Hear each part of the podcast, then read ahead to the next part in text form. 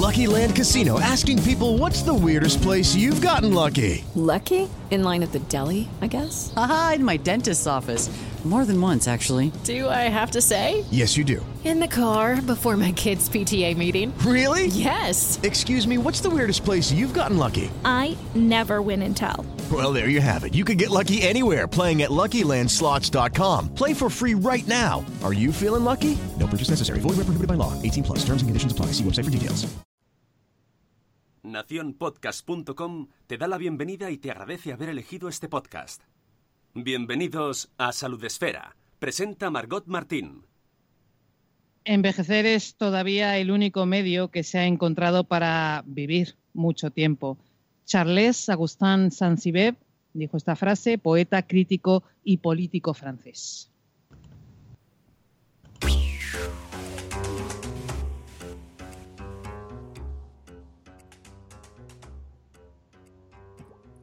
Hola, ¿qué tal? Bienvenidos a este programa, Salud Esfera número 29 ya, que Mónica lleva la cuenta eh, de una serie de contenidos que ya sabes, puedes encontrar en nuestra página web, saludesfera.com, también en las plataformas habituales que utilices para consumir tu podcast, como por ejemplo Spreaker, que es eh, a través de la que estamos saliendo ahora mismo en directo.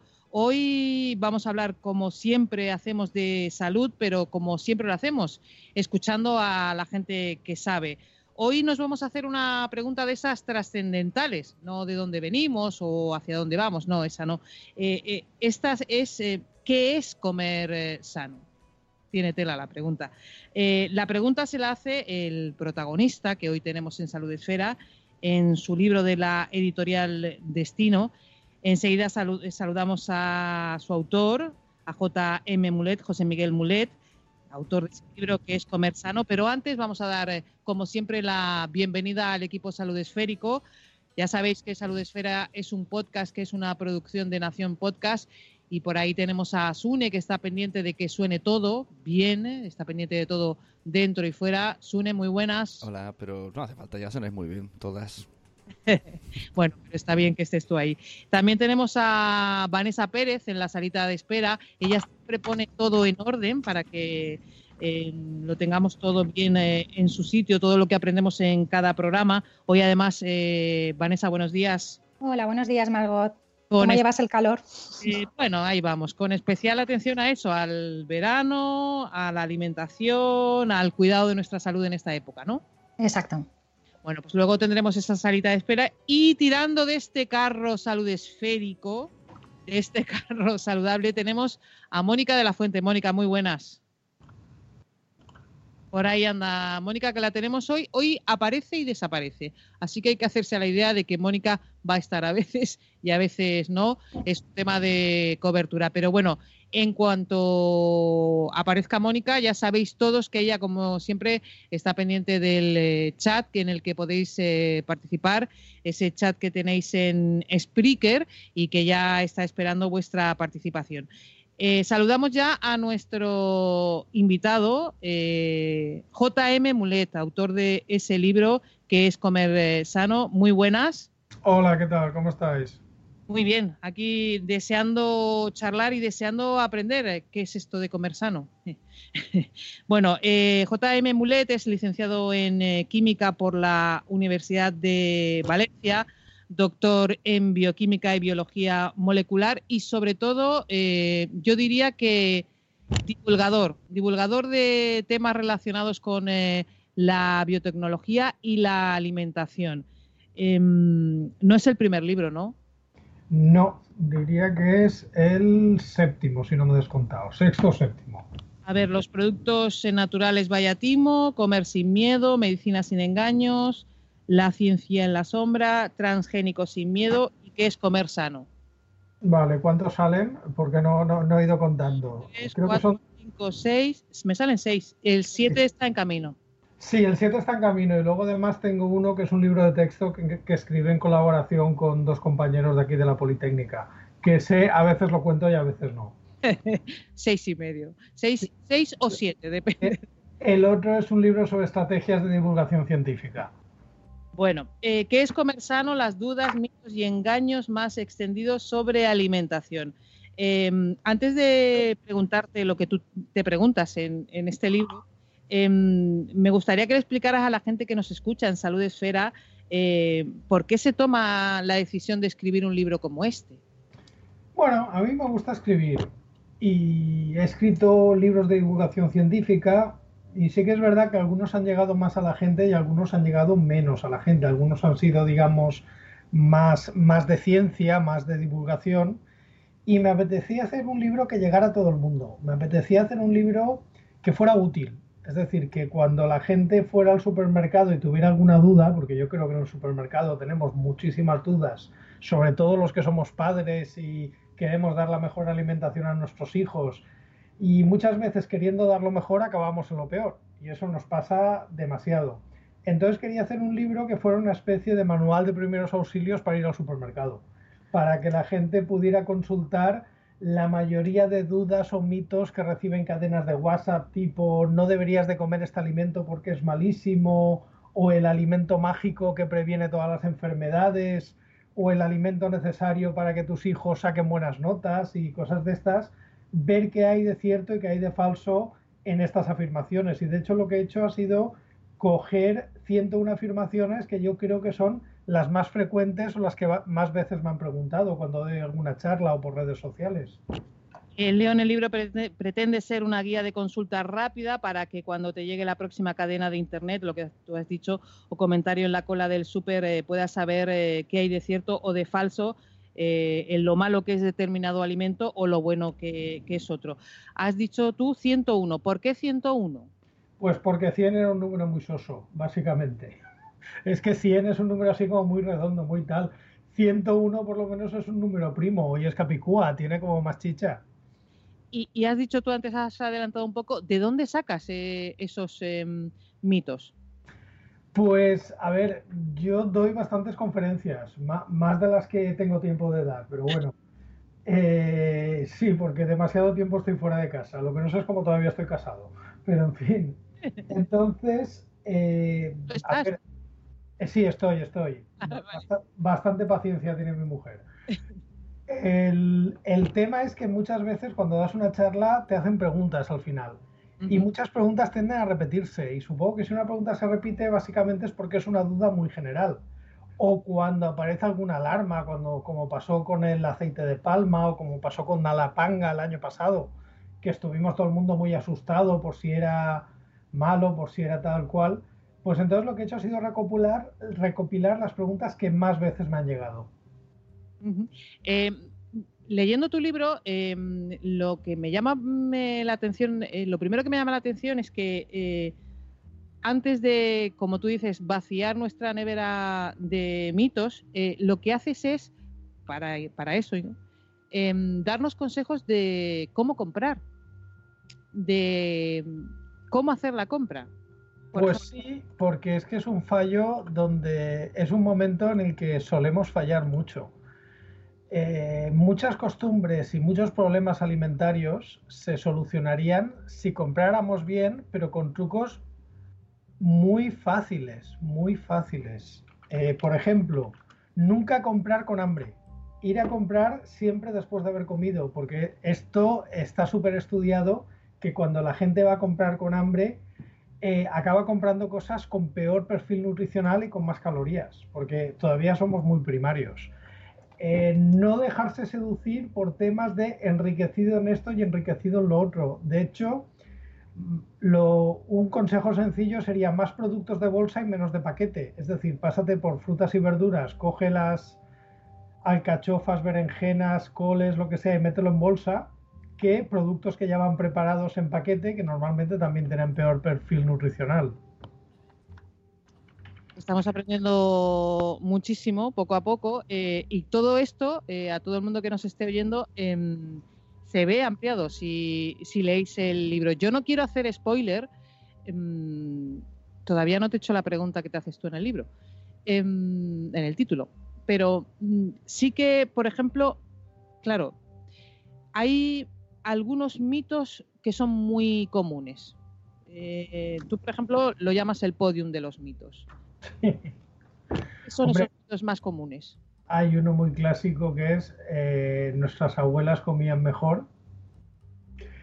A ver, nuestras abuelas comían cuando podían, y lo que podían y lo que había. Eh, pero si alguien mira cómo era la alimentación en España en los años 50 o en los años 60 y cómo es ahora, de ninguna manera se puede decir que era mejor, porque para empezar había menos variedad. A ver, en los años 50-60 en España frutas como el kiwi o el mango directamente no existían, no habían llegado. Mm, En las ciudades más o menos había de todo, pero si te ibas a muchas zonas de España todavía había pelagra, bocio y enfermedades por carencias de vitaminas. Entonces decir que la abuela comía mejor, no, la abuela comía lo que podía, punto. Eh, otra cosa es que nosotros que tenemos la comida hagamos una buena dieta, que eso también sería otra cuestión, pero en fin. Luego hay otro muy típico que es que el tomate no sabe tomate. Y tú dices, vale, pues si el tomate no sabe tomate, ¿qué sabe? A bacalao, a, a faves con almejes, a lentejas con chorizo, ¿a qué sabe el tomate? Claro, eh, si te pones a pensar, dices, ¿cuánto tiempo hace que la gente va diciendo que el tomate no sabe a tomate? Porque no es algo que se diga desde hace dos días. ¿Queda alguien vivo que haya probado un tomate que sepa tomate? ¿O ya es algo que está como, no sé, mm, un mito, que el tomate no existe? O una cosa así. A ver, la realidad es que los tomates que se comercializan por grandes distribuidoras, pues claro, para que puedan llegar y no se hagan pochos, hay que coger los verdes y entonces son el típico tomate tirante que tiene muy poco sabor. Pero si coges un tomate eh, cultivado y recogido en el punto de maduración, te va a durar dos días en la nevera, pero va a estar buenísimo. Entonces, se pueden conseguir tomates que sepan tomates y de hecho muchas de las variedades de tomates más sabrosas son variedades recientes que en tiempos de nuestras abuelas no existían. Y lo del gato por liebre. Literal. Sí, eh, en época de las abuelas se comía mucha liebre porque, en fin, digamos que cuando hay hambre se ven menos gatos por la calle. Y ahí lo dejamos, ¿no? Y, y ahí lo dejamos, pero lo que no mata engorda. M- Mónica de la Fuente, ¿estás por ahí ya? Hoy, hoy, esto, es, esto es, va a ser divertido. Bueno, em, decimos a todo el mundo que Mónica está bien, ¿vale? Lo que pasa es que tenemos algún problema de comunicación, pero hablaremos con ella y ella está pendiente de... De- Mónica está bien, su cobertura no tanto. Eso es. Eh, me está escribiendo ahora mismo, dice, no se me oye. Exactamente, Mónica, no se te oye, pero estamos tranquilos porque sabemos que estás ahí. Bueno, quería yo que estuviera todo el mundo tranquilo porque iremos al chat. Eh, seguimos con algunos eh, mitos. Yo he elegido cuatro, ¿vale? Eh, hay 101. Eh, lo digo para todo el mundo y yo no quiero hacer spoiler. Y he elegido cuatro porque me ha dado por esos cuatro. El primero, el que me desmontas a mí, las espinacas. A ver, las espinacas son un alimento muy bueno, muy nutritivo y tal, pero no son la mejor fuente de hierro que te puedes encontrar. Primera porque no tienen tanto hierro como se pensaba que tenían. Eh, eh, tienen hierro, pero hubo un error de cálculo, aunque luego esto se ha matizado mucho y no parece que sea tanto el error, pero la cuestión es que como las espinacas tienen muchísima fibra, la fibra dificulta la absorción de hierro. Si una persona está baja en hierro, lo mejor que puede comer son almejas, clochinas, mejillones, vamos, eh, bivalvos, porque son, tienen mucho hierro y además es un hierro que se asimila bastante bien. Otra cosa es que hay que poner en contexto el mito. El, el mito Popeye, que es el que popularizó el tema que las espinacas tienen mucho hierro, Popeye eh, fue creado por Elsie Segar en justo el año de la Gran Depresión, es decir, en una época en la que en Estados Unidos se pasaba hambre y donde las anemias y las enfermedades debidas a las carencias nutricionales eran muy frecuentes. Como en aquella época recientemente se había publicado el tema que las espinacas tenían mucho hierro, pues por eso el dibujante eligió que cada vez que comía espinacas se pusiera tan fuerte. Pero bueno, los que siempre somos muy escépticos pensamos que había alguna sustancia dopante además del hierro en aquellas espinacas. Otro. Eh, más que nada por la época en la que estamos. No se puede ir al agua hasta dos horas después de comer. Ay, ay, ¿a cuántos niños nos han amargado la infancia con eso? A mí, Con todo el calor que hacía. Ahí todos esperando la siesta. Creo que tenías que ver, creo que Verano Azul tuvo tanto éxito porque no te dejaban bañarte y por eso lo ponían a mediodía. Correcto. Correcto. Fue así, fue así. O sea, nada, nos tenían ahí dos horas. Mm. Dos horas, pero de reloj, ¿eh? De reloj, eh, con cronómetro y todo. ¿A qué hora has comido? Se decía. Bueno, pues hasta las no sé cuánto, que eran dos horas de reloj después, nada. Nada. Otro mito, ¿no? A ver, eh, es un mito, pero tiene cierta base. Mm, cuando hacemos la digestión, pues la, sobre todo si es de una comida pesada o si es de una comida de estas copiosa o con mucha grasa, pues eh, la el estómago necesita mucha sangre, el estómago y el intestino, es decir, la parte baja del sistema digestivo, para absorber todos los nutrientes. Entonces digamos que hay mucha acumulación de sangre allí. Eh, si hay un cambio de temperatura brusco, un enfriamiento brusco, cuando tú te enfrías de golpe, para mantener la temperatura, lo que hace el cuerpo es llevar más sangre, digamos, a la parte exterior. Entonces, ¿qué pasa? Tú imagínate que acabas de comer, tienes eh, una digestión pesada y entonces, digamos, la sangre está acumulada por esa zona y de repente tienes un cambio de temperatura a frío muy bestia. ¿Qué pasa? Que como de repente la sangre va de un sitio a otro de forma muy rápida, esto puede provocar una bajada de tensión y esto puede provocar un desmayo. Entonces, el consejo sería que lo que no puedes hacer después de comer son enfriamientos bruscos. Claro, si te tiras al agua y el agua está fría, pues te puede pasar.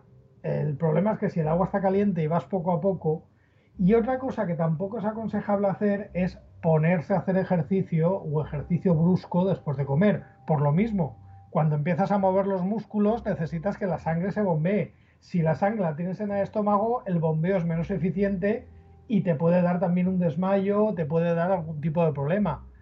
Mm, entonces, si te metes en el agua, hay corriente, hay olas y te pones a, nadar muy fuerte, pues tenemos el mismo problema. Entonces, lo que se podría decir es que si el agua no está muy fría y no vas a hacer el burro, no vas a ponerte a nadar ni a saltar olas y tal, no pasa nada. Eh, claro, el principio de precaución es que dicen, pues no te bañas y te aguantas, y así ahorramos problemas. Claro, ya está. Y además así descansaban los padres. descansaban, no lo sé. No sé qué es peor, si mandar a los niños a bañarse o tenerlos en casa a la hora de la siesta. Yo dependerá de niños y de padres. Eso es. Bueno, estamos hablando con eh, JM Mulet, autor del libro que es Comer Sano. Todavía no le hemos preguntado qué es eh, Comer Sano, porque estamos eh, hablando de algunos mitos de los 101 que aparecen en ese libro que en el que en esta guía de consulta rápida, que es como eh, en la llama, y a mí me parece pues muy acertado, porque realmente es así. Tú buscas el mito que, te interesa, conocer cosas sobre él, y ahí encuentras información em, en esta guía de consulta rápida. Otro mito, la cerveza, eh, cerveza sin alcohol no tiene alcohol. Eh, aquí esto es muy divertido porque la gente piensa que la, cerveza sin alcohol no tiene alcohol y no es cierto. Pero es que la ley alimentaria es así. La palabra sin en la alimentación no quiere decir nada o cero, quiere decir menos de. Y lo que establece la ley es que para que una cerveza se pueda llamar sin alcohol, tiene que tener menos del 0,1% de alcohol. Menos del 1% de alcohol, perdón. Entonces, una cerveza con 0,9 grados de alcohol puede ser una cerveza sin. A ver, que es muy poco alcohol, pero es algo de alcohol. Las cervezas 00, en principio, tienen menos alcohol todavía. Tienen menos del 0,1% de alcohol. Pero claro, el problema es que las cervezas 00 no están reguladas por ley. Entonces ahí te tienes que creer lo que te dice el fabricante.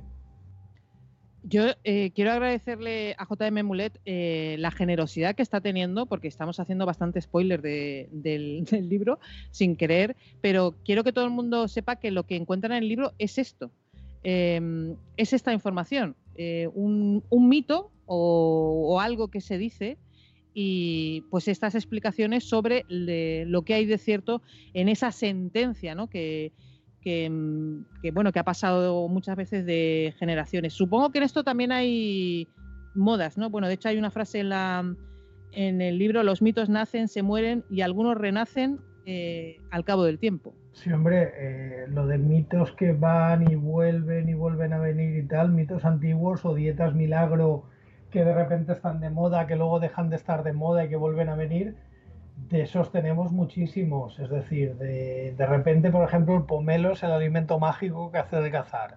Luego no, y luego vuelve a que sí. Eh, esto estamos continuamente lidiando con eso. Me queda uno de los que yo he elegido, pero eh, Mónica había estaba muy preocupada por algo que ha leído hoy en, eh, en las noticias. No sé si Mónica está. Hola, Mónica. Estoy. ¿Me escucháis? Te escuchamos sí. perfectamente. Ay, qué bien. Es que voy y vengo. Pero bueno, ya estoy. No, he leído hoy por Twitter que. Mmm, Twitter, que yo me informo. en Twitter. bueno, pero es que ahí podemos seguir a JM Bullet, que está muy activo siempre, y por eso me gusta mucho estar por Twitter. Pues eh, que había una marca, que no voy a decir cuál, porque no quiero yo meterme con nadie, que anunciaba que tenía infusiones veggies, infusiones veganas. Y claro, me ha generado como un, como un universo paralelo en mi cabeza, ¿no? Y antes, ¿cómo eran las infusiones? Esto quería comentárselo. Oh, no, y otra más. Eh, una gama de, alimentos envasados sin plaguicidas. Genial, genial, genial. ¿Qué te parece? ¿Qué te parece? A ver, a mí me parece que si estás dispuesto a pagar más por eso, pues allá tú. Porque a mí que una infusión te digan que es vegana, hombre, no sé, yo no he visto ninguna infusión de chorizo. ¿Qué quieres que te diga? Eh, había una etiqueta más divertida que tuiteé hace unos días, que era un vino que ponía vino vegano por el certificado, porque el vino, por ejemplo, sí que hay que especificar que es vegano. ¿Por qué? Porque para aclarar el mosto se suele utilizar clara de huevo. Y, como y también en algunos vinos se suele utilizar, en vez de clara de huevo, gelatina de pescado. Entonces, claro, un vegano auténtico no quiere nada donde haya intervenido cualquier producto animal. Eh, claro, el problema es que tenía el vino certificado vegano y arriba ponía ideal para acompañar carnes rojas y embutidos. Y tú dices, ¿y para qué? Le pones el certificado y luego recomiendas que es ideal para carnes rojas. Es una cosa un poco surrealista. Eh... Con, con el tema de los certificados veganos, a ver, yo he visto por ahí una sal libre de transgénicos. Eh, estamos en lo mismo. A ver, ¿tú quieres pagar más por eso? Perfecto, me parece genial. Pero al final estás pagando más por algo que no te garantiza nada. Es como si yo te vendo una piedra que ahuyenta osos polares. Nunca vas a poder decir que te he estafado porque te va a funcionar. Seguro que no te entra ningún oso polar en casa. Segurísimo. Mira, leo en el libro, podemos pensar que estamos eh, comiendo de forma sana y equilibrada y responsable por comer determinados alimentos, pero quizás sea justo al contrario. Etiquetas como natural, ecológico, sin conservantes ni colorantes o tradicional sirven para tranquilizar conciencias y llenar bolsillos, pero son poco efectivas en la práctica. Es eh, lo que llamas comida sin apellido. Exacto, porque es que el problema es que muchas veces sobre todo cuando pensamos en la salud de nuestros hijos, nos confundimos eh, mucho. Y te pongo un ejemplo muy claro. ¿Qué es mejor que tu hijo lleve en la, en la mochila cuando va al colegio para merendar? ¿Un bollo con chocolate ecológico de comercio justo? ¿O una manzana de agricultura convencional tratada con pesticidas y transgénica? Una buena dieta variada y hacer ejercicio. Es que, quiero decir... Pero al final estamos olvidando que una cosa es un bollo de chocolate y otra cosa es una manzana. Que toda la comida que hay en el supermercado es segura. Toda es segura, ninguna te va a intoxicar y que no nos estamos intoxicando ni por pesticidas, ni por transgénicos, ni por nada. Es decir, un sello como ecológico no te garantiza que sea más segura porque la comida es segura. Entonces, a veces se nos olvida que al niño le ponemos poca fruta y le ponemos mucho alimento procesado. Pero claro, si ese alimento procesado le pones dos etiquetas molonas, tipo ecológico, sin pesticidas o tal, parece que sea más sano, pero no lo es. Leemos las etiquetas. Eh, en el libro eh, había un dato de 2017, eh, solo un 47%. Eh, es poco, pero además no sé si nos podemos fiar de las etiquetas. A ver, depende de la etiqueta. No es que nos podemos fiar. El problema es que a veces no sabemos qué nos está diciendo la etiqueta. Por ejemplo, mm, la típica, típica, típica. Un helado de fresa o un dulce de fresa que pone helado fresa, aromas naturales. ¿Cuánta gente que ve eso piensa que ese helado o ese caramelo tiene algo de fresa? Ahí te está diciendo que sabe a fresa y que tiene aromas naturales, pero en ningún momento te está diciendo que lleve fresa. Otro, por ejemplo, eh, ¿qué quiere decir la etiqueta ecológica? La gente piensa que etiqueta ecológica quiere decir de proximidad, más sano, más seguro, em, más nutritivo. No, la etiqueta ecológica solo te habla de cómo se ha producido ese alimento y qué tipo de pesticidas se han utilizado, nada más. Puede ser más sano o no, puede ser más seguro o no. Y no te dice nada que sea un producto de proximidad ni que sea más respetuoso para el medio ambiente. Y luego está la gente que decide, por ejemplo, dice, no, es que me sienta mal mm, la lactosa. Y ah, decide ah. quitarla de su vida, porque más ha oído que no es muy bueno. Lactosa y celiaquía, Uf, son las dos enfermedades de moda. Parece que si no, si no vas a comer y empiezas a decir yo tengo algo, parece que seas menos. No, a ver, la intolerancia a la lactosa es un problema serio, pero es un problema serio la gente que lo tiene y la gente que se lo han diagnosticado. Para saber que realmente eres intolerante a la lactosa, tienen que hacerte una prueba, tienes que estar consumiendo lactosa y tienen que medirte el aliento cómo la vas eliminando. Si no te han hecho eso, no puedes decir que eres intolerante a, la lactosa. El problema es que hay gente que se lo autodiagnostica. Y con la lactosa hay un tema, y es que la lactosa se regula la enzima que degrada la lactosa en el intestino por la cantidad de lactosa que te entra. Entonces, si tú de golpe dejas de comer lactosa, el día que comas algo que lleva lactosa, pues te va a sentar fatal, pero te va a sentar fatal porque tú mismo te has inducido esa intolerancia. Em, de todo lo que estamos hablando, de qué es comer sano, de JM Mulet, eh, una frase en su libro, el problema es no saber filtrar la información que afecta directamente a tu cartera y a tu salud. Eh, ¿Cómo aprendemos a filtrar esa información? Pues bueno, para empezar, no te quedas nada de lo que te llega por WhatsApp o por redes sociales. Eh, yo creo que como norma general es bastante válida, porque cuesta encontrar alguna información fiable. Cuando sea de algún medio de comunicación, lo primero es, ¿quién lo ha dicho? ¿Hay algún estudio que, lo, que avale?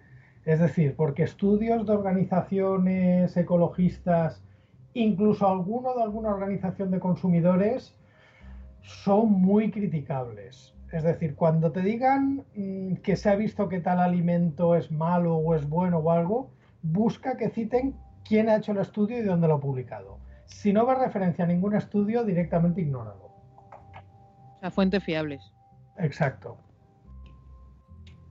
Em, me queda un mito. Eh, es, muy pequeñito, mm, pero muy importante. Pero antes de eso, Vanessa, Mónica, em, no sé si queréis preguntar algo. Pues yo ahora, aprovechando el tema del verano, eh, vengo a transmitir una, duda que, bueno, que, yo creo que aparece siempre, es el tema de la copita de vino. ¿Hasta qué punto es saludable la copita de vino? Porque eso es un tema recurrente, ¿no? A ver, una copita de vino sería saludable si no tuviera alcohol. Claro.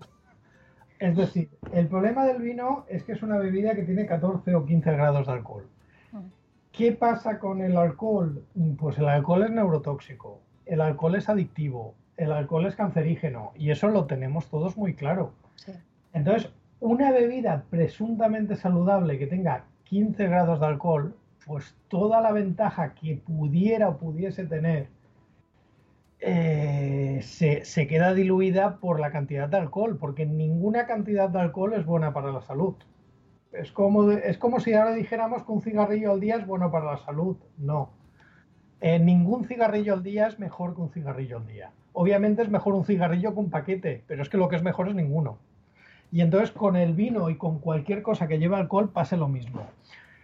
¿Por qué cuando digo esto hay mucha gente que dice, pues yo he visto un estudio que dice esto, yo he visto un estudio, mm, mira, el problema que tenemos con esto es que España es un país que es una potencia en producción de alcohol, porque tenemos no sé cuántas denominaciones de origen de vino.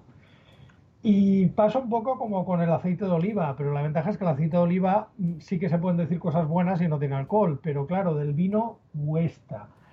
Si tú coges los estudios de dieta mediterránea, donde algunos recomiendan lo de la copita de vino, mm, que por cierto, alguno que otro estudio está financiado por la industria del vino, si tú lo coges, al final, cuando vas ahí, lo que te dicen, y mira, hace poco me leí un libro de uno de los autores del estudio de la dieta mediterránea, que en algún momento insinuaba, ya no lo dicen, ya lo insinúa, lo de la copita del vino, pero lo que decían era exactamente, primera, que si no bebes vino, no tienes que empezar a beber vino, con lo cual ya chirría.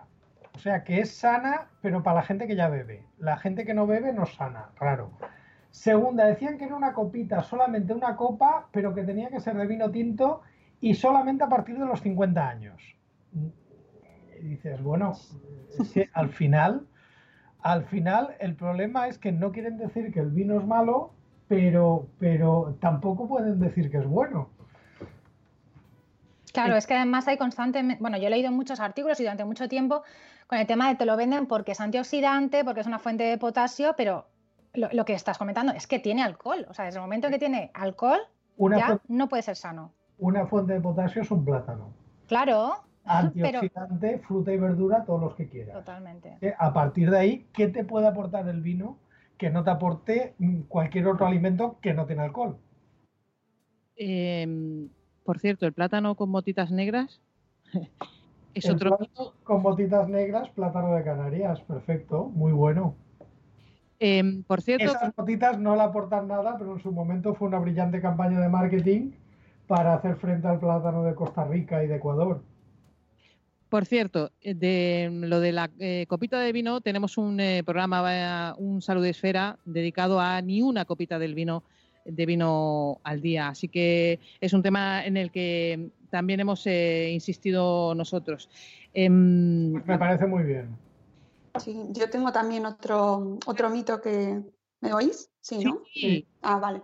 El azúcar, el azúcar, amigos, el azúcar, que es también ahora eh, motivo de muchos desvelos. ¿Qué pasa con el azúcar? A ver, pasa con el azúcar que estamos consumiendo demasiado azúcar, que muchos alimentos muy frecuentes tienen muchísimo azúcar. Y el problema, el problema es que, mm, a ver, ¿cómo lo explico? El problema no es el azúcar que te pones en el café la cucharadita. El problema es que hay muchas bebidas, sobre todo bebidas que damos a los niños, que tú miras la etiqueta y, por ejemplo, una lata de refresco de cola puede tener el equivalente a 8 sobres de azúcar de café. Eh, ahora el problema gordo, gordo son con las bebidas energéticas. Eh, ¿Vosotros os imagináis un chaval o una chavala de 14, 15 años que entrara en un bar y se pidiera tres cafés y le pusiera cinco sobres de azúcar a cada uno?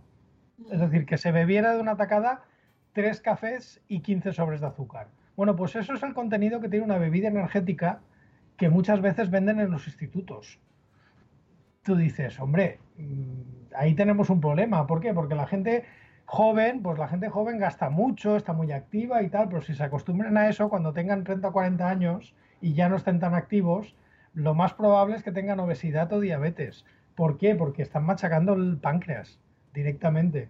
Entonces, el problema que tenemos con el azúcar es que muchos alimentos que estamos tomando tienen muchísimo azúcar. E insisto, luego pedirte el café con sacarina la mayoría de las veces es una tontería, porque eso es el chocolate del loro. El problema es comprarte, por ejemplo, un embutido y que miras la composición y tenga dextrosa o jarabe de glucosa o almidón, porque son formas de decir azúcar, o sirope de ágave. Y luego está también el problema de los azúcares de buen rollo. Es decir, hay algunos azúcares que parecen sanos.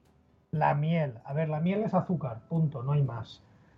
la panela, el azúcar moreno, el azúcar de caña, que parece que sean más sanos, no, son azúcar. Y como tal, no es ningún veneno, pero no tienes que abusar de ellos. Claro, porque la idea de que el azúcar es veneno sí que nos está empezando a llegar. Pues no, no lo es. Lo que pasa es que estamos abusando de él. Eh, el problema es que Mira, si ahora estamos con el azúcar es veneno, porque en los años 80 dijimos que las grasas eran veneno. ¿Y os oh. acordáis aquellos productos que ponían sin colesterol en grande? Hmm. Lo que no te decían es que ponían sin colesterol, pero para que el alimento estuviera bueno, estaba disparado de azúcar. Ahora el problema será eh, ver productos que pongan sin azúcar y que tengan miel. Mm, al final será el mismo producto, será el mismo problema. Bueno, voy con mi... Me decía mi madre que me tomara el zumo rápido porque se le escapaban las vitaminas.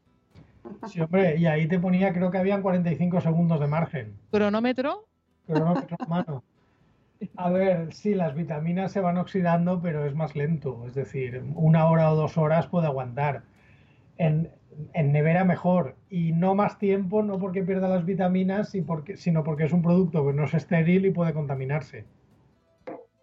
Ay, lo que hemos aprendido leyendo eh, qué es comer sano. Pero claro, JM Mulet, ¿qué es comer sano?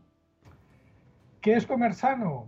Pues, a ver, pensemos un poco. Mm, comer más fruta y verdura, mm, un poco menos de cereales, la proteína animal principalmente del pescado, mm, poca carne roja, alcohol, bollería industrial, productos ultraprocesados con mucha grasa y con mucho azúcar eliminados y sobre todo moverse más a que la teoría más o menos la tenemos todo clara. Sí. El problema es ponerlo en práctica eso cuando vamos al supermercado. Ahora, pensad esto y luego la próxima vez que vayáis al supermercado, mirad en el carrito cuántos productos de bollería hay, cuánto alcohol hay, cuántos productos ultraprocesados hay y cuántas lechugas, coles y tomates tenéis. Porque claro, es muy fácil echarles la culpa a la industria y es verdad que la industria te hace productos con unas etiquetas de enriquecido en tal, rico en tal, pero al final eres tú el que compra el producto. Y a ti nadie te impide ir a la sección de frutas y verduras y llenar el carrito. Pero es que yo compro superalimentos. Sí, sí, superalimentos, ¿no? Pues mira, mejor superensaladas que superalimentos. Otro mito, los superalimentos. Los superalimentos, solo la leche materna. Sí, porque todo lo demás normalmente es una super campaña de marketing que tiene detrás cuando uno se pone a escribir un libro como este y lo presenta em, con sus 101 mitos, eh, luego dices, no sé si pasa, ¿eh? Uy, tenía que haber metido este también. Se me ha quedado este fuera. Eh, a veces pasa, pero ¿sabes lo que pasa? Que como ya estoy liado con el próximo libro, pues no tengo tiempo a lamentarme. Eh, hay, hay, un próximo libro en el camino eh, ¿Se puede adelantar algo de ese próximo libro? Sí, se puede decir que saldrá el 17 de septiembre. Se titula ¿Qué es la vida saludable? y que son 103 mitos sobre la salud. 103. Sí. Vuelve locos. No, siempre son números primos, que molan más. Es que soy de ciencias. Los números primos siempre tienen un aquel. Yo además nací en un año que es número primo. ¿Y por qué 103? ¿Y qué? ¿Por qué 103? Pues porque el anterior libro tenía 101 y me gusta superarme. Mónica, eh, esto es coaching y autoayuda. Voy a superarme. En vez de 101 voy a hacer 103. Mónica, no sé si te he cortado. No, no, que quería preguntar si también ibas a, incluir este tema que siempre en Twitter haces mucha campaña, ¿no? sobre la quimiofobia que nos rodea y la lucha constante que tienes, ¿no? Para en qué es comer sano hablo bastante de la quimiofobia, del miedo a los aditivos alimentarios, de si el glutamato es malísimo, de todo esto, y hay que ponerlo en el contexto. Eh, un aditivo alimentario, a ver, yo prefiero conservante en mano que salmonela volando. Los aditivos alimentarios y las neveras han salvado millones de vidas. A ver, una nevera ha salvado más vidas que la penicilina porque la gente antiguamente, antes de la revolución industrial y que la nevera fuera un electrodoméstico corriente, eh, la gente se moría de tifus y de muchas enfermedades por mala conservación de alimentos, enfermedades que ahora ya no existen. Y muchos aditivos y conservantes alimentarios, precisamente la función que tienen es que no nos muramos de una salmonela o de un cólera o de un, o de un tifus. Curiosamente ahora la moda es decir que es malo y cuando ves un producto sin conservantes, parece que sea mejor. Y hombre, un producto sin conservantes, el problema es que lo llames y el producto venga solo, porque eso puede llegar a pasar. A ver. Sí, pero tenemos que luchar contra eso, ¿no? Ya, a ver, es que a mí me hace gracia. ¿Vosotros os acordáis hace 20 o 30 años en, en los chiringuitos de playa, ahora en verano, que pedías una ensaladilla y aquello se llamaba ensaladilla rusa porque una de cada seis tenía salmonela? Vamos, era, te jugabas las vacaciones directamente, que, que todavía te pasa hoy en día cuando vas a países de fuera de la Unión Europea. Hay muchos países donde la primera norma es no consumas nada crudo porque sabes que vas a pasarte las vacaciones sentado en la taza del váter, no hay más, con una diarrea salvaje. Que eso te pasaba antes en la costa todos los veranos. Ahora ya no pasa porque tenemos unas leyes y tenemos unas técnicas de conservación alimentaria muy buenas. Y luego también hay, mucha moda. O sea, de todo lo que estamos hablando ahora, eh, por ejemplo, eh, el agua cruda. Eh, hay como... Mm, la leche. Sí, es como, eh, mm, claro, y, caemos, eh, es lo, que nos decía eh, JM Mulet antes. Em, al final yo soy la que hago la compra, ¿no? y soy la que caigo y soy la que mm, tengo que poner los límites, ¿no? De todo eso. Pero hay mucha moda a la, con la que intenta luchar JM Mulet con libros como estos, porque es que somos muy débiles, yo creo, ¿no? Sí, eh, no sé, eh, la moda del agua cruda por suerte ha durado poco. Eh, claro, ha durado poco porque la gente que la defiende tampoco dura mucho con la integridad del estómago. Hay que decir, es como la leche cruda. el año pasado os acordáis todo el lío que se montó con la venta de leche cruda. Al final mm, fue más lo que se habló que lo que se vendió. Entre otras cosas porque mm, tú compras leche cruda y tarde o temprano vas a tener algún problema intestinal. Eso es seguro. Entonces, el problema es que venderte una cosa como mejor cuando es muy obvio que es peor, pues eso puede durar unos días, pero a la que te des cuenta que primera te están tongando una pasta increíble y segunda, mm, el primer día que tengas algún problema de estómago, ya la siguiente ya no lo vas a comprar. Claro, claro. Eh, JM Mulet, en esas conferencias, eh, muchas que das, em, el mito más sorprendente sobre el que te han preguntado. A mí los mitos que más rabia me dan son todos los que tienen que ver con enfermedades, enfermedades como el cáncer. Es decir, que tal alimento cura el cáncer, que hay dietas que curan el cáncer. Por un motivo. Eh, el motivo es que hay gente que se lo cree. Y el motivo es que hay gente que deja terapias válidas para eh, tratarse cáncer con zumos, como hizo por ejemplo el de el de Macintosh, mm, el Steve mm, Jobs. Steve Jobs. Sí, pero el problema es que Steve Jobs es el caso conocido. Pero hay muchísimos casos. Cualquier oncólogo, y yo he hablado con varios, te dicen que todos los años tienen dos o tres casos similares. O sea que esos mitos son horribles y por desgracia están muy presentes. Y luego mitos así, más divertidos, pues hombre, el típico de que la fruta antes de comer eh, engorda menos o engorda... A ver, la fruta no es... Para que la fruta realmente adelgace, no es antes de o después de, es en vez de. Ahí es cuando no falla. Cuando en vez de cenar come solamente fruta, ya está. Maravilloso. Claro. Eh, la verdad es que ha sido un verdadero placer. Eh, eh, hemos aprendido un montón y yo a todo el mundo le recomiendo que se lea el libro. está bastante bien de precio. También le. Te ha salido ahí. no, es verdad. Y, es una guía mm, de consulta, como viene podemos leer en el libro, donde encontramos información sobre sobre esos mitos, ¿no? Muchos de los que hemos hablado hoy en Salud Esfera Em, y otros como esos que estaba hablando ahora JM Mulet, em, que, afectan a la gente, por ejemplo, eso, ¿no? que puede acabar dejando un tratamiento importante que le puede salvar realmente la vida, porque, por ejemplo, oler limones, alguien ha dicho que, que puede curar el cáncer. Sí, una, gran periodista lo dijo en máxima audiencia, que oler limones curaban el cáncer, con lo cual tú te preguntas, con lo cara que es la quimioterapia, estamos haciendo el tonto en todos los hospitales. Los limones son más baratos que una ronda de quimioterapia. Yo, de todas formas, eh, ya lo conté una vez en Salud Esfera. Eh, mm, mi, madre murió de cáncer y cuando estaba terminal, pues apareció alguien que nos habló de un tratamiento en Sevilla, eh, cuando eso yo estaba en Canarias, y que, estaba funcionando.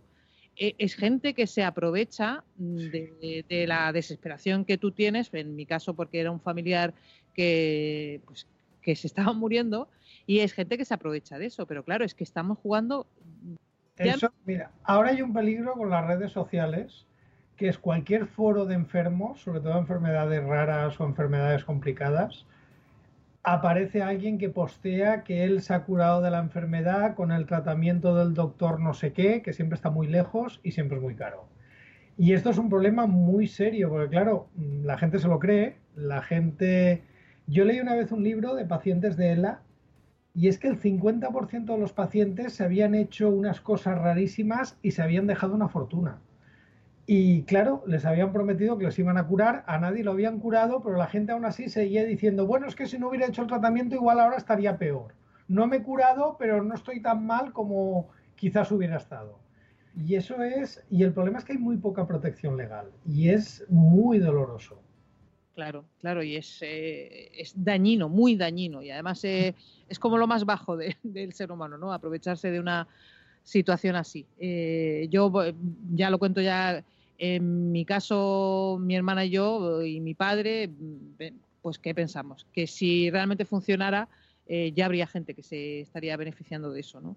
No, es que cuando una cosa funciona están todos los hospitales. una, cosa que funciona, que solo tiene un señor que vive muy lejos y lo cobra muy caro, hay que sospechar.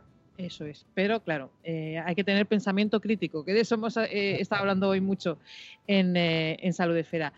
Pues un placer, eh, JM Mulet, eh, hablar contigo, charlar eh, sobre qué es comer sano y deseando ya leer qué es la vida saludable, ese libro que saldrá el próximo 17 de septiembre. Gracias por haber estado con nosotros en Salud Esfera. Un auténtico placer.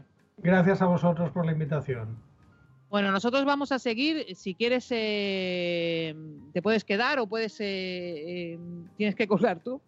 Eh, vamos a seguir con nuestra salita de espera. Tenemos ahí a Vanessa, como siempre, preparada para hablarnos de verano, alimentación y cuidado de la salud. ¿Dónde? En la salita de espera. Pasen, pasen, siéntese cómodos. Están en la salita de espera. Bueno, tengo que decir que estaba embelesada escuchando a JM Mulet y el libro va a caer. O sea, al final, irremediablemente, es uno de los libros que tienes que tener y ya lo tengo ahí apuntado en el calendario. Ole, yo me quedo por aquí. Si queréis preguntar algo, estaré por aquí. Fenomenal. Fantástico. Dale, Vanessa. Pues nada, yo voy a lo que voy a hablar es un poquito del tema de la alimentación y los cuidados en verano, porque vamos a ver, ahora llega el calor, llegan las vacaciones, cambiamos los ritmos, se nos descontrolan los horarios, pasamos más tiempo fuera de casa, y parece que el tema de la salud como que la dejamos un poquito de lado, ¿no? O sea, se nos olvida comer, bueno, pues más o menos saludables, nos olvida comer más o menos bien, dejamos de hacer ejercicio.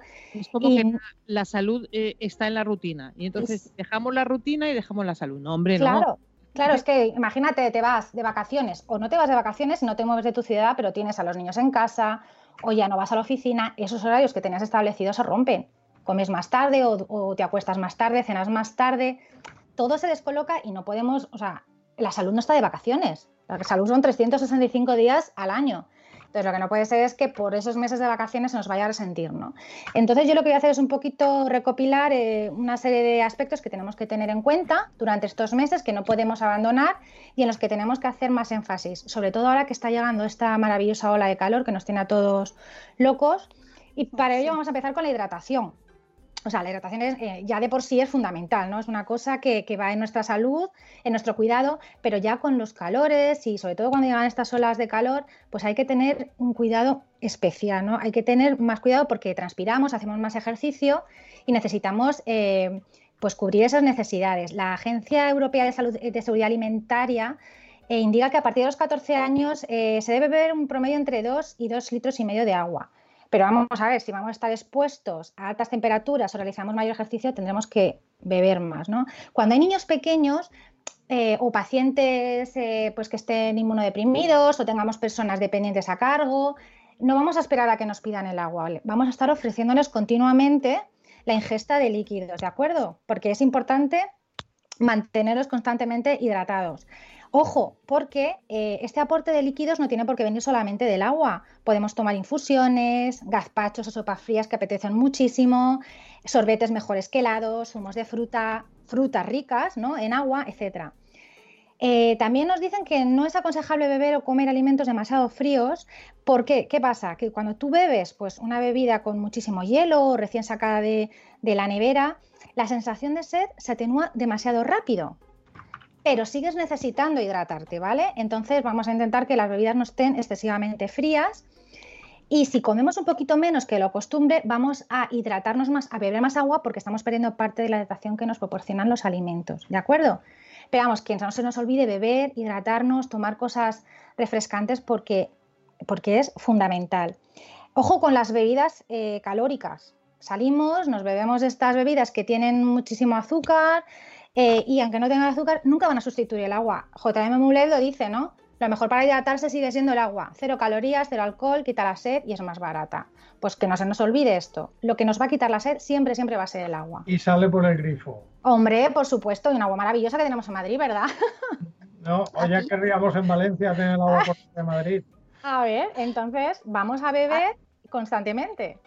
Aquí yo quería preguntar, ya que le tenemos aquí a JM, eh, el tema de las sales, estas bebidas que para ahora en este momento, por ejemplo, que tenemos esta ola de calor, estas bebidas que, se venden como enriquecidas y con sales y que aportan muchas cosas, muchos minerales. La pregunta es, ¿cuánta gente que se compra bebidas de estas con sales en casa tiene un filtro de estos tipo Brita para filtrar las sales del agua del grifo?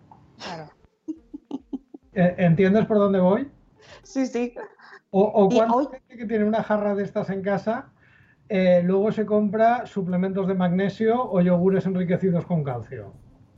Claro, pero en el agua, el agua no tiene marketing en el del grifo. Ya. A ver, eh, el calcio y el magnesio que tiene el agua del grifo, que no es el mismo en todas las zonas, hay zonas de agua muy dura y zonas de agua muy blanda, lo que se ha visto es que mm, digamos que es beneficioso para la salud, que en general es bueno. También es una cosa bastante ligera, ¿eh? tampoco es que sea un bálsamo, pero más o menos sí que tiene un aporte bueno. Pero con eso basta. ¿Por qué? Porque las principales fuentes de calcio y magnesio no es el agua, son los alimentos.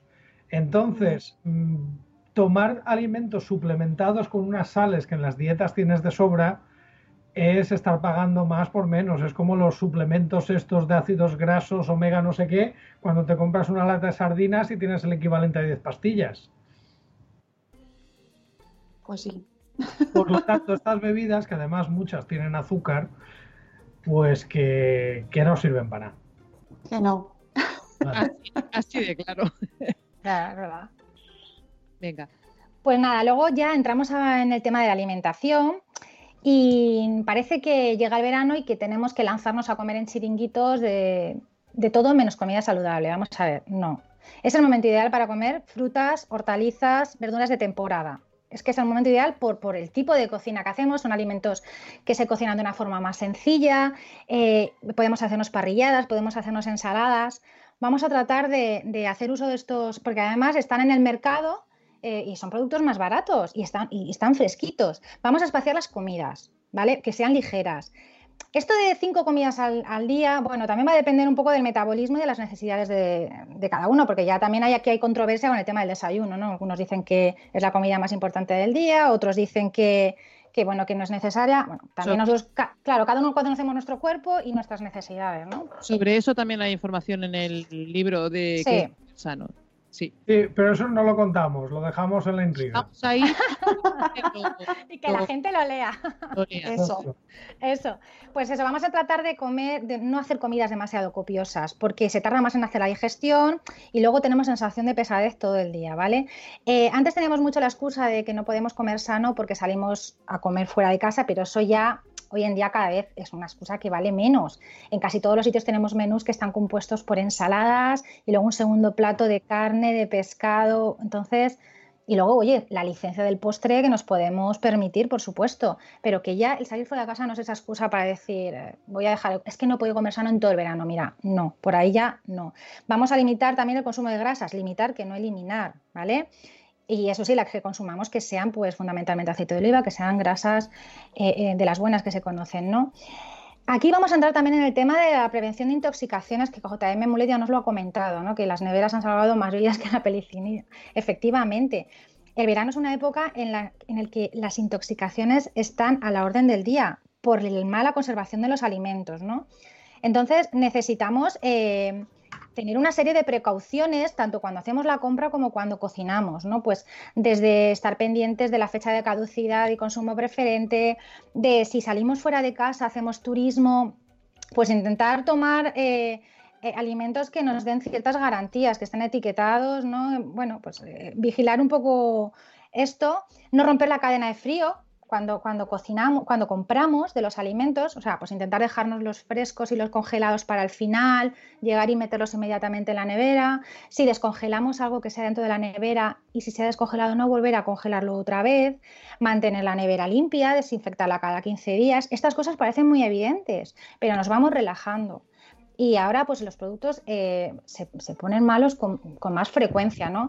Si vamos si compramos eh, productos en venta ambulante, pues vamos a intentar que no sean productos frescos ni que, y que no sean huevos, mm, porque es que esto mm, no nos da absolutamente ninguna garantía. Si hacemos salsas, si hacemos mayonesas caseras, pues igual, consumirlas inmediatamente. Claro, consumirlas inmediatamente consumirlo inmediatamente y no guardar los restos. Es que es peligrosísimo. O sea, es que nos puede estropear todo el verano, ¿de acuerdo? Y bueno, si al final eh, lamentablemente pues cogemos una intoxicación, pues ya sabemos lo que toca. Muchísima hidratación, muchísima hidratación, ir al médico y bueno, pues eh, cumplir con la dieta que nos recomiende. Pero si, si, cumplimos con esta serie de pautas, si mantenemos esa nevera, mm, leemos el etiquetado de los productos, las fechas, en, teoría, en teoría, pues no deberíamos de, de pasar por este mal trago, ¿no? El ejercicio, ya hemos comentado que nos relajamos. No hace falta hacerse runners de repente claro, no, o sea, eh, la playa nos permite. Dime. Sobre todo a las 2 de la tarde. Hombre, ayer había a las 4 y media por mi barrio corriendo. Eh, yo moría. Sí, sí, sí. Yo también los he visto en plena hora de calor, a las 3 de la tarde corriendo. no lo hagáis. yo, no, no lo hagáis, no hay necesidad, amigos. Porque podéis ir a pasear por el campo, podéis ir por la playa, podéis ir antes de que entre el sol, cuando se vaya el solete dando un paseo. O sea, hay muchísimas formas de mantenerse activo todavía sin necesidad de morir en el intento. o, claro, o de repente decidir, pues, mm, pues yo qué sé, hacer un deporte, un crossfit o algo en verano. Pues a ver, si me permitís añadir algo, el, problema, que estamos, mira, os hago un avance, de esto hablo en el próximo libro. Ay, qué bien. Eh, el problema es que la gente se está poniendo a correr en la mediana edad, en los cuarenta y pico, cincuenta y pico y se gastan 200 euros en unas zapatillas, 300 mm, euros en una pulsera que marca los pasos y ninguno se gasta 50 euros en una prueba de esfuerzo. Ahí está. En ir al médico y que te diga si tú estás para correr un maratón o no. ¿Por qué? Porque en la edad donde la gente está corriendo es la edad donde pueden aparecer problemas que tú antes nunca has tenido o que has tenido pero nunca se han manifestado. Si se junta que estás en una edad donde es normal que aparezcan ciertos problemas y que estás esforzándote más de lo que te has esforzado en tu vida, bueno, pues la dieta es tremenda y tan tremenda como que estamos teniendo a muchos problemas y vamos, carreras, en Valencia tuvimos una carrera donde por desgracia hubieron dos fallecidos. O sea que antes de empezar a correr, haced una prueba de esfuerzo, por favor. Sí, sí, sí, además, e, efectivamente, y también las mujeres, ya, para, porque esto me afecta directamente, las mujeres también a partir de cierta edad tenemos que hacernos una revisión de suelo pélvico para correr. Pero parece que efectivamente a partir de cierta edad, pues... Cualquier eh, persona, hombre o mujer... Hay que hacerse una revisión. Que se haga una revisión, que de acuerdo, que no la cubre el seguro, que eh, a mí me costó 50 euros, yo me la hice, y te quedas mucho más tranquilo. Claro, porque además es que es un ejercicio con una actividad física mm, moderada e intensa, según bueno, las distancias que uno quiera recorrer. No es que estés paseando, es que ahí hay un esfuerzo. Luego, y toda la mitología que hay sobre eso, que si queréis hablamos otro día, de los geles de proteínas, las barritas. Sí, por favor, sí. Y hay tema, tema, ¿eh? Sí, sí, sí que hay. Toma nota, Mónica. No, no, que yo lo sufro y es verdad que es, oh, es un mundo terrible, ¿eh? Y además es muy agresivo. Mi fisio siempre me lo dice, ¿por qué no nadas? ¿Por qué? Y luego eh, aceptar eh, los, eh, quiero decir, aceptar que uno tiene la edad que tiene. Exacto. El problema básicamente es ese. Y que puedes correr. Pero... Que quieres hacer con 50 lo que tendrías que haber hecho con 20. Eso es. Entonces puedes correr, pero eh, tienes la edad que tienes y entonces. Mm, Ojo, yo para os aviso que mundo ya no estás.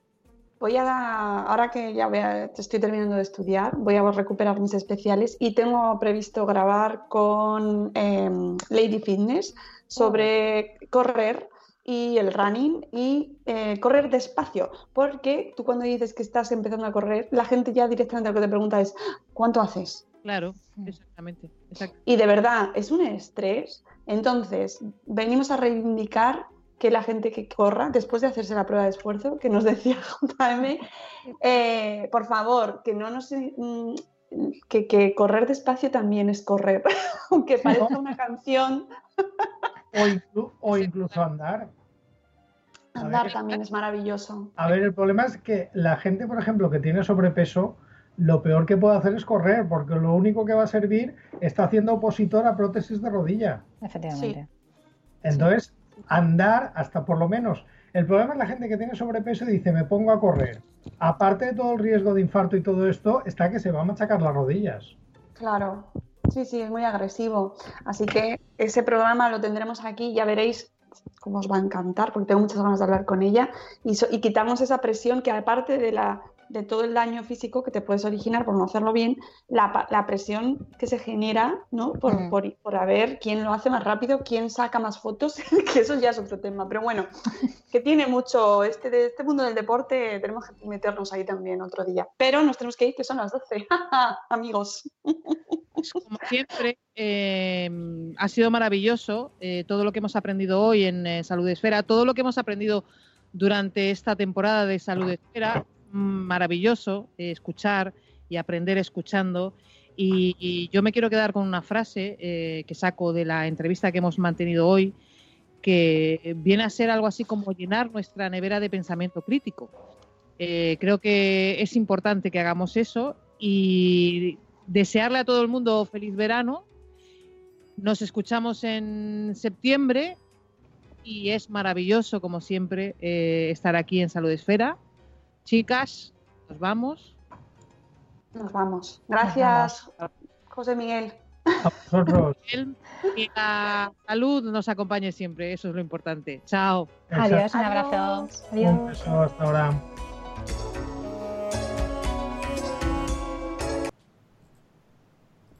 Lucky Land Casino asking people what's the weirdest place you've gotten lucky? Lucky? In line at the deli, I guess? Aha, in my dentist's office.